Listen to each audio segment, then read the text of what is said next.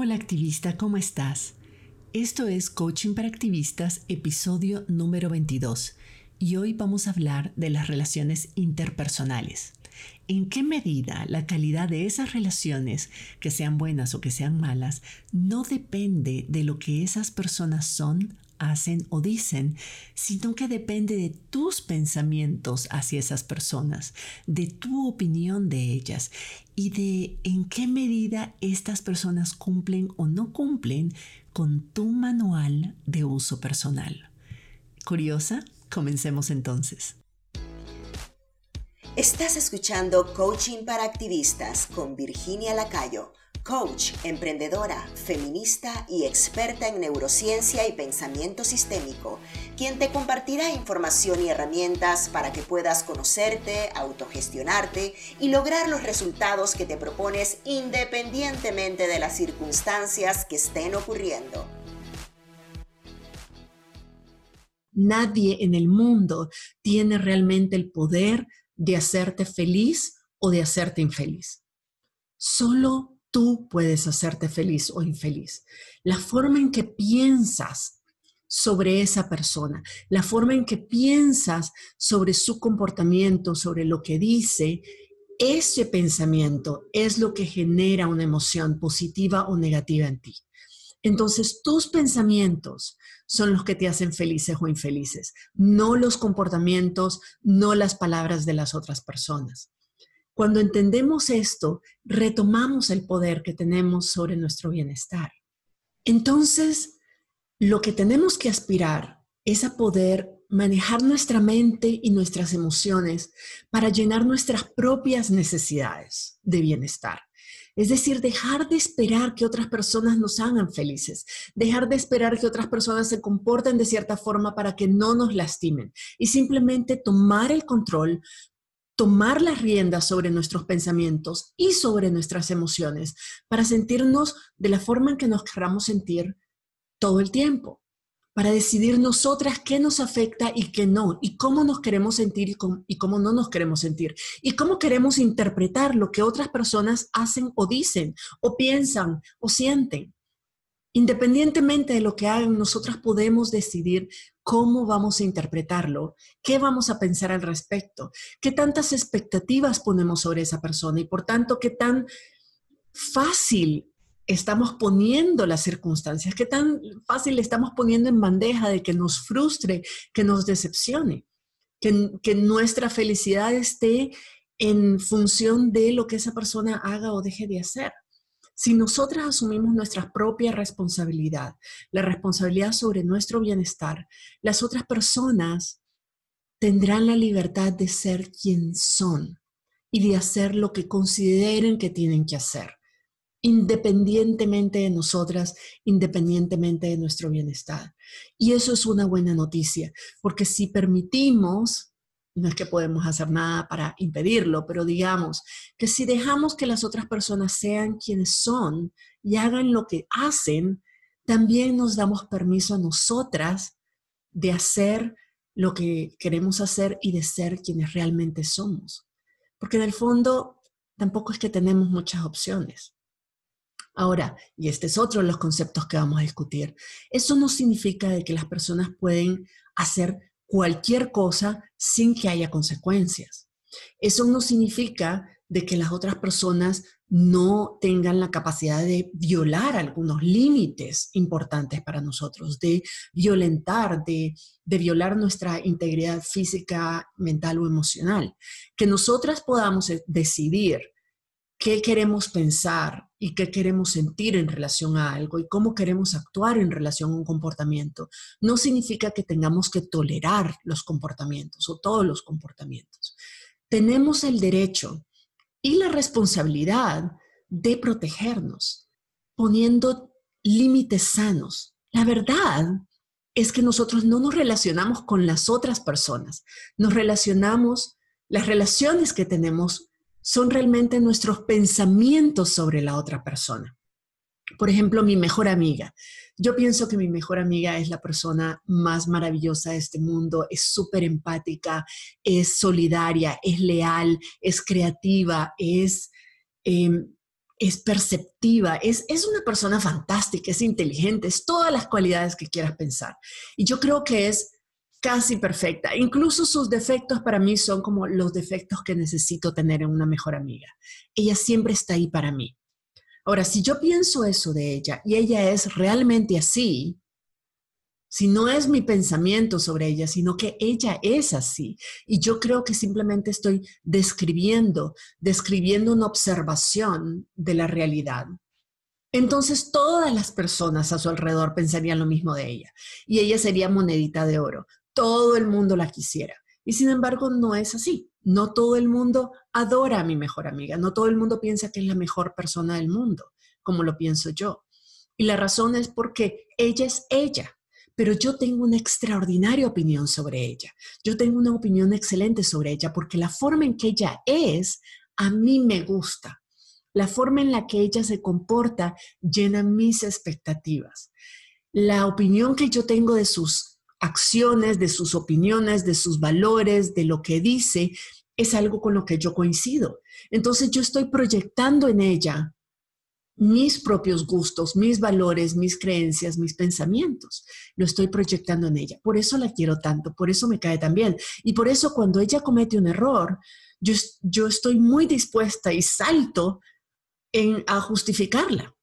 A decir, sí, bueno, pero es que lo que pasa es que también hay que tomar en consideración, porque en el fondo mi, mi opinión de ella es muy buena. Pero también sucede lo contrario con otras personas, cuando mi opinión sobre otras personas es negativa, esa persona podrá hacer algo bueno de vez en cuando y yo simplemente no lo voy a ver. O incluso, peor aún, voy a ver lo que hizo y voy a buscarle el gato encerrado a su comportamiento. A decir, mm, sí, suena como una buena acción, pero la verdad es que, porque lo que sucede es que mi opinión de esa persona es negativa. Entonces, independientemente de lo que esa persona haga o diga, yo siempre voy a ver lo que está haciendo desde una luz negativa. Y, las expectativas, las opiniones que tenemos sobre otras personas las formamos muy rápidamente.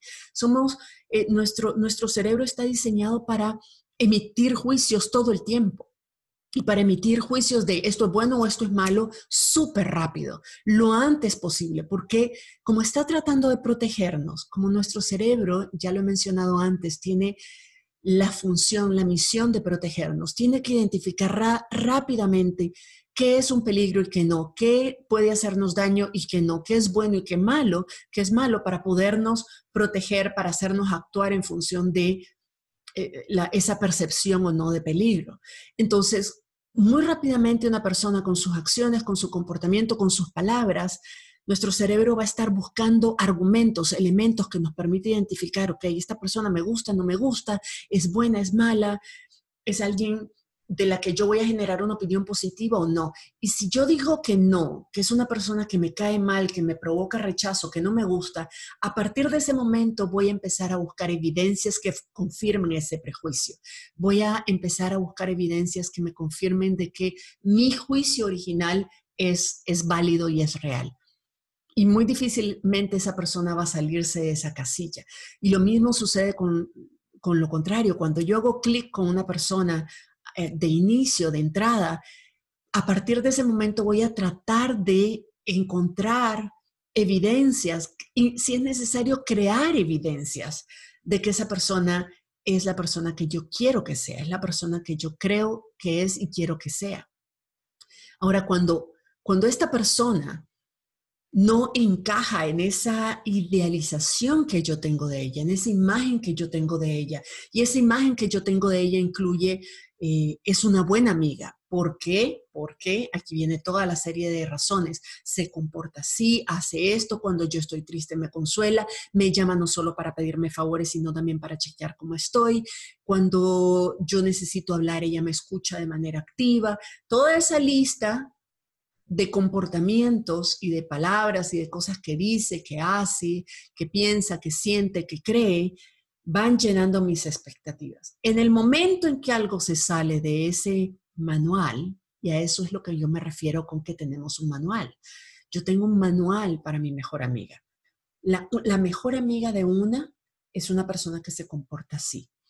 En el momento en que ella no se comporta así, rompe mis expectativas, me, decepciona y, al, al romper esas expectativas me saca de toda esa idealización que yo tengo, cuestiona mi relación con ella. Porque un momento, ella es mi mejor amiga, ella no se supone que debe hacer este tipo de cosas, ella no se supone que debe decir este tipo de cosas, ella no se supone que debe hacer esto porque esto me hace sentir mal y una mejor amiga no te hace sentir mal. Porque yo tengo un manual que ella de pronto dejó de seguir. Tengo un manual para ella. Y cuando lo pensamos, tenemos manuales para todas las personas. Una madre una buena madre tiene que hacer todo esto. Una buena madre tiene que comportarse así con sus hijos y sus hijas y tiene que ser de esta manera y tiene que sacrificar esto y tiene que hablar de esta forma y tiene que, eh, tiene que escoger esto sobre esto y tiene que ponerse de último y sus hijos son siempre primero y tiene que dar la vida por los hijos, etcétera, etcétera. Y no solo lo proyecto eso hacia mi madre, pero también lo proyecto hacia todas las madres que conozco, incluso hacia mí misma en mi rol de madre. Hay un manual que yo tengo en mi cabeza de lo que es ser una buena madre y lo paso parejo para todo el mundo, todas las personas que yo considero que son madres y deberían ser buenas madres. Entonces, cualquier persona que no llene, que no entre dentro de ese manual, es automáticamente calificada como una mala madre y le enjuicio mal empiezo a desarrollar una opinión negativa de ella como madre y eso me incluye a mí misma también. Y eso sucede con las amigas, con las madres, con los padres, con las colegas, con las compañeras de lucha, con, eh, con qué sé yo, con las personas públicas, con los políticos, con las personas que admiro en general conmigo misma, yo tengo un manual hacia mí misma cómo se supone que debe ser Virginia, cómo se debe comportar, cuál es la Virginia ideal que yo tengo. Y muchas veces me frustro y me decepciono y ni siquiera me permito la curiosidad de saber quién realmente soy porque siempre estoy contrastando lo que hago, lo que digo, lo que pienso, lo que siento con, e, contra ese manual de quién se supone que debo ser y cómo se supone que debo comportarme. Y eso, por supuesto, sucede tal vez con mucha más intensidad, no tanta intensidad como hacia mí misma, pero con mucha intensidad hacia nuestra pareja y hacia nuestras hijas e hijos, porque son las personas más cercanas que tenemos y es de las que tenemos enormes expectativas. Y por eso a veces las relaciones interpersonales, las relaciones románticas son tan difíciles, porque cada una de nosotras de, las dos personas en la relación tiene un manual para la otra. Esa, mi pareja tiene un manual de cómo yo debería pensar, sentir, decir, hacer, ser para ser la pareja perfecta para ella, para esa persona.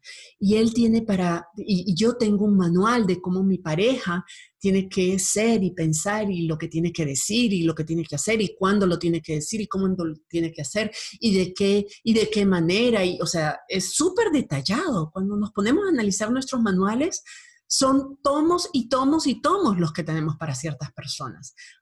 con lujo de detalles de no solo me tiene que escribir cartitas y tarjetas y mensajes bonitos, lo tiene que hacer con esta frecuencia, lo tiene que hacer en este tono, con estas palabras. Algunas llegamos al punto de que además tiene que tener buena ortografía y todo eso.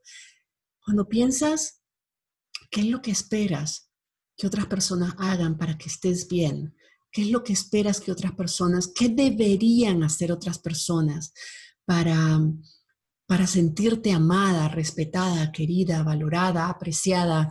Y, qué sé yo, todo lo que necesites para sentirte bien, esos manuales son largos y son pesados. Esos manuales a veces además pueden sonar muy altruistas, pueden sonar de que lo estamos esperando algo, que tenemos expectativas por el bien de esa persona, porque la queremos. Como por ejemplo pensamos, nuestros hijos deberían ser educados y deberían ser personas generosas y bondadosas y, de buenos modales y tener gestos lindos y ser nobles. Deberían ser así porque eso las va a convertir en unas buenas personas y porque, qué sé yo, van a ser más felices así. O deberían estudiar duro, deberían ser disciplinados. Todo eso pensamos que estamos teniendo esas expectativas de nuestros hijos e hijas por su propio bien.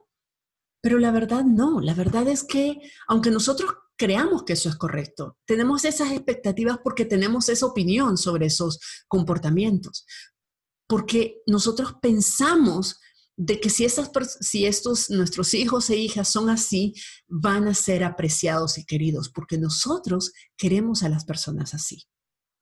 No porque el mundo entero considere que eso es lo correcto, o porque esas personas, esas personitas vayan a ser menos felices o menos buenas, o sean menos auténticas y menos amables, es decir, que sean menos eh, valiosas y menos merecedoras de amor porque son diferentes.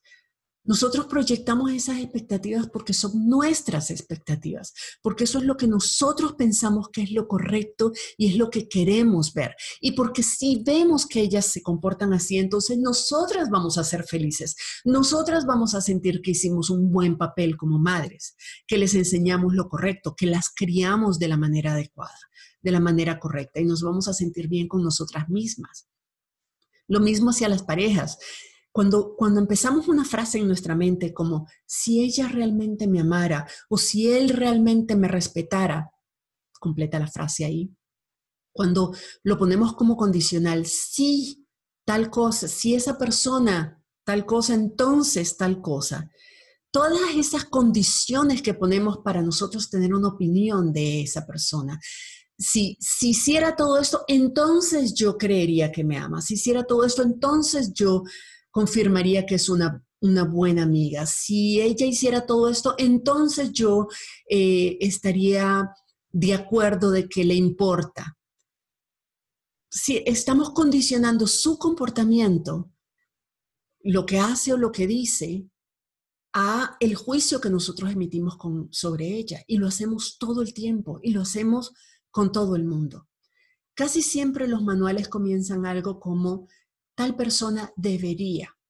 O sí, sí eh, poner una calidad, una cualidad, un juicio, lo que sea, entonces, y ponemos el comportamiento después. Esos son prejuicios, son, em, es, una, es amor condicional, es un amor condicionado al comportamiento de nuestras personas.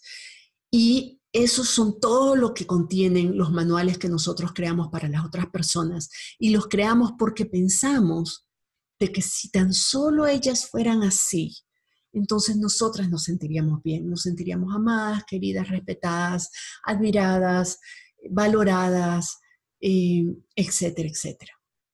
Y es realmente una tremenda trampa la que nos hacemos.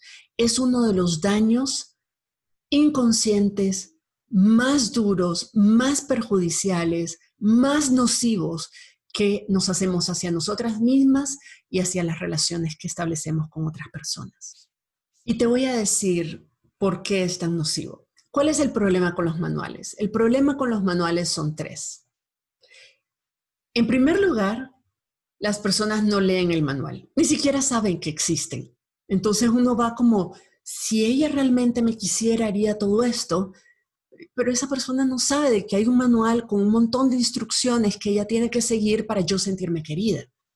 Pero más allá de eso, a veces decimos, pero le dije, yo le he dicho a mi pareja de que si él realmente me ama, debería ser así, debería hacer todo esto por mí, que un verdadero caballero se comporta de esa manera, que un hombre de verdad hace todo esto y, que ayuda con los quehaceres de la casa y que, le, que toma iniciativa. Y no solo, no solo lo hace y hace todo esto, pero además le nace hacerlo. Además lo hace de manera natural. Yo ni siquiera se lo tengo que decir.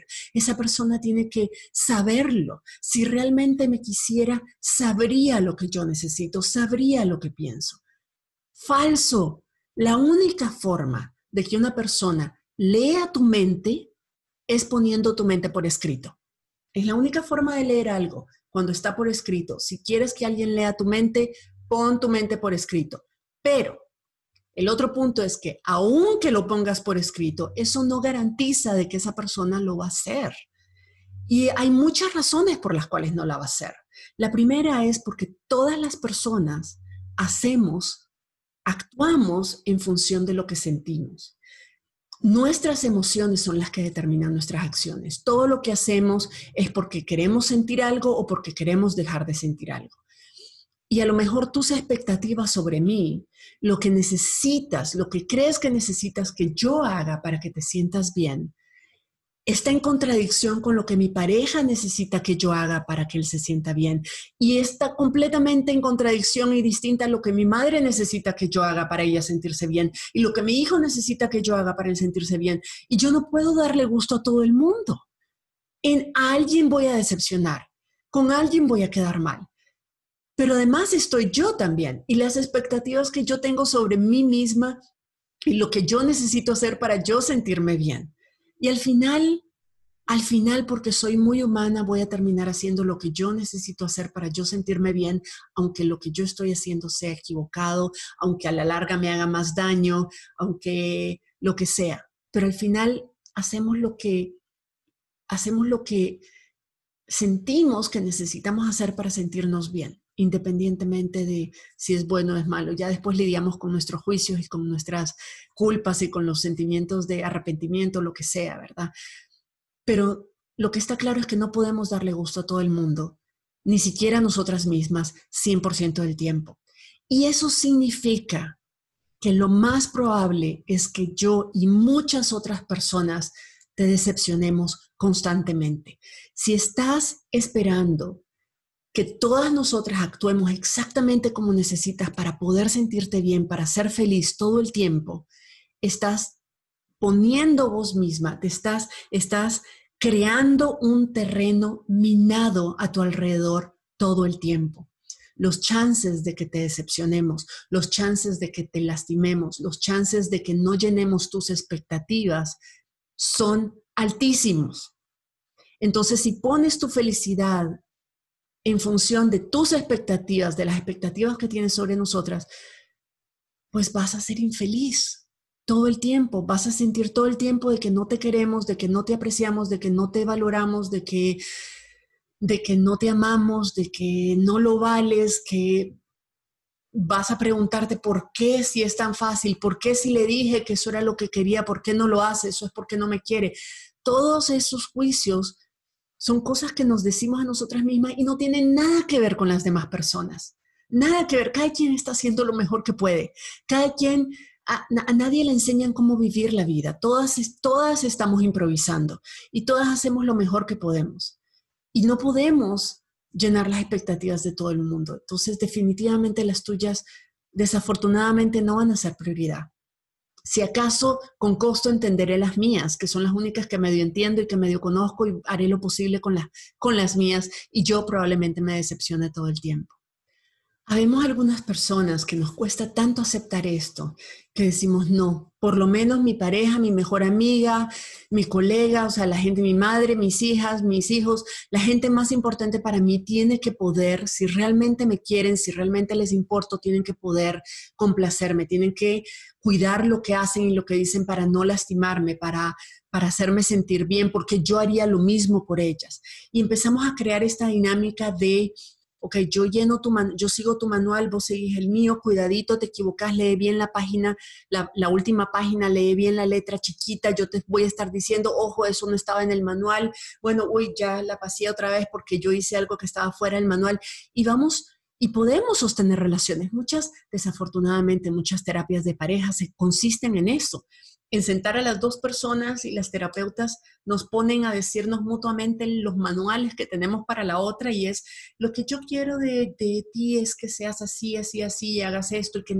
te salga natural lavar los platos y que te salga natural ayudar con, con, los hijos y que, y que siempre me consueles y que siempre seas romántico y etcétera, etcétera, o que siempre me escuches o que lo que sea, y la otra persona me dice, bueno, aquí está mi lista de todas las cosas que estoy esperando que vos hagas para que seas la pareja perfecta. Y entonces tratamos de memorizarla y de estarla recordando y entonces caminamos sobre huevos y vamos complaciendo. Pero claro, por cada cosa que nosotros hacemos de su lista, estamos viendo de que a ver cuántas está haciendo la otra persona de mi lista.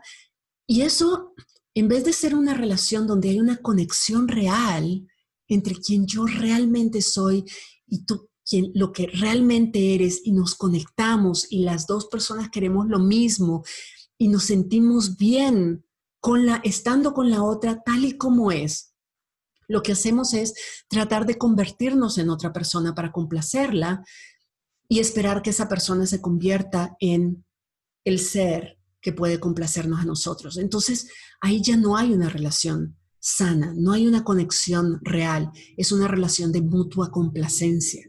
Y hay relaciones que pueden durar muchísimo tiempo así, pero ¿es, realmente lo que quieres? ¿Es qué tanto puede durar? ¿Qué tan sostenible es? Y llega un momento en que una de las dos personas encuentra a otra que la quiere tal y como es, si es que si es que me acuerdo yo cómo era, ¿verdad? Y puedo logro ser genuina fuera de esta relación, y de repente me topo con una persona que no me pide tanto esfuerzo, que me dice, ¿sabes qué, Virginia? y decime si esto no es lo que todas desearíamos oír, de todo el mundo. ¿Sabes qué, Virginia? Tu único trabajo es ser tú misma, ser quien sos, hacer lo que tienes que hacer y estar ahí para yo poder disfrutarte. Porque lo que sos es lo que a mí me gusta.